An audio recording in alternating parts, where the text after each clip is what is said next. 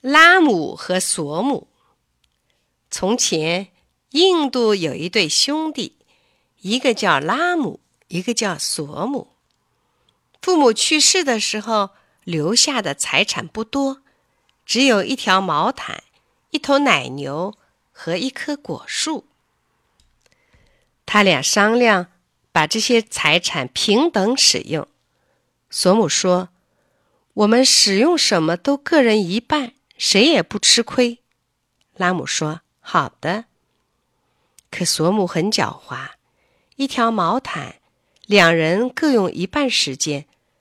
他分配自己晚上用，让拉姆白天用。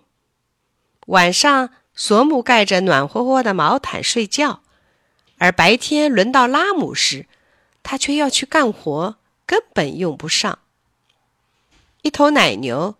索姆自己得后半生，挤奶的奶头在后半生，他只管挤牛奶，喝不完的牛奶还可以拿到街上去卖。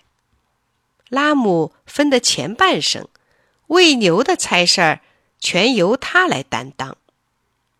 分果树的时候，索姆说自己只要上半部，下半部树根树干归拉姆，这样。浇水、施肥的事儿都由他管。秋天果子熟了，果子都在树的上半部，全归索姆采摘。日子一长，拉姆知道自己上当了，便想好了对付索姆的办法。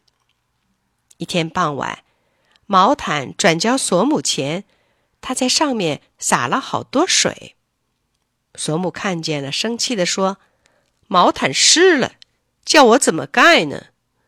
拉姆说：“白天归我用，我想怎么用就怎么用。”索姆没话可说，晚上只好冻了一夜。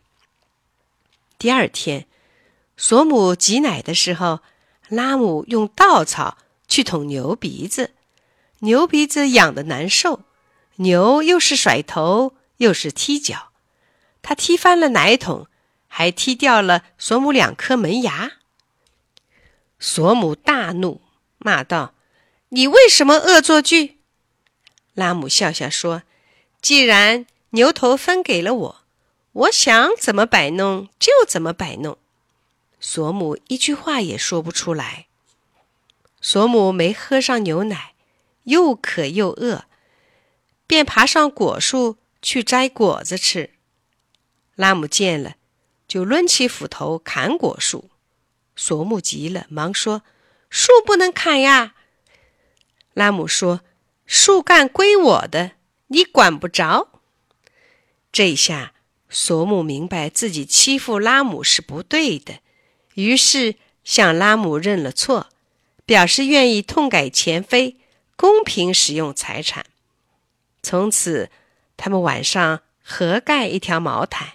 牛奶、水果，一人一半分着吃，两人成了真正的好兄弟了。